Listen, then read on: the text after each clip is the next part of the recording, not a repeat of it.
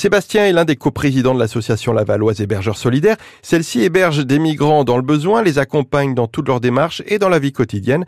Sébastien nous explique les actions de l'association. Déjà euh, la partie logement, donc ça qui est important, euh, surtout à une période où voilà il n'y avait pas beaucoup de place au 115, donc euh, essayer de trouver des familles qui les accueillent, soit un week-end, plusieurs jours, ou voire plus sur du long terme. Après c'était un peu aussi se nourrir. On a la chance en Mayenne et à Laval de travailler avec toutes les associations, que ce soit KFD, euh, Camion du Cœur, euh, Secours Populaire, Emmaüs. Donc c'est vrai que voilà qu'on a des besoins particuliers euh, voilà, de vêtements, de, de fournitures scolaires. Les hébergeurs, nous ne faisons pas que les héberger voilà, on fait voilà tout ce qui est aussi euh, les repas en famille, euh, partager plein de choses avec eux, que ce soit la cuisine, la découverte de la culture française et vice versa, hein, que ce soit les cultures guinéennes, Côte d'Ivoire et tout ça. Donc c'est vrai que c'est toujours euh, des choses très enrichissantes. Vous accompagnez également de manière administrative et puis éventuellement dans la scolarisation également? Dans une première étape, ils ont un rendez-vous au CIO où là évaluer leur niveau de scolarité, donc surtout maths français.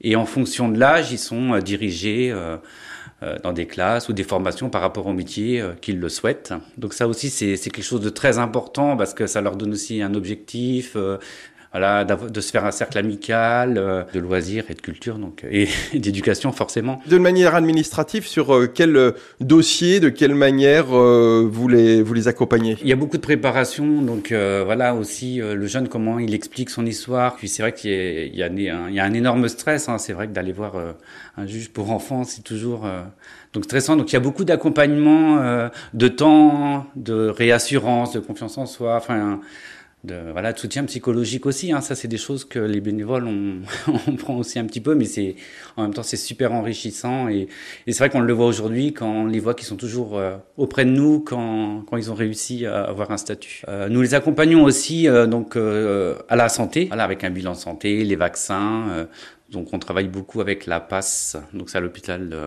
de Laval où il y a tout tout l'accompagnement santé besoin de radio tout ce qui est besoin de de dentiste éventuellement, euh, de traitement, et puis aussi des choses des fois qui peuvent être un petit peu euh, psychologiques. Donc on est aidé aussi euh, par l'association ICARE, donc voilà qui accompagne les jeunes, donc plus des thérapies un peu de groupe et donc ça, c'est vrai que c'est parce que nous bénévoles, voilà, faut qu'on se protège aussi, et puis ça leur permet d'avoir un quelqu'un en dehors s'il y a des choses particulières à travailler ou à déverser, euh, pour les soulager.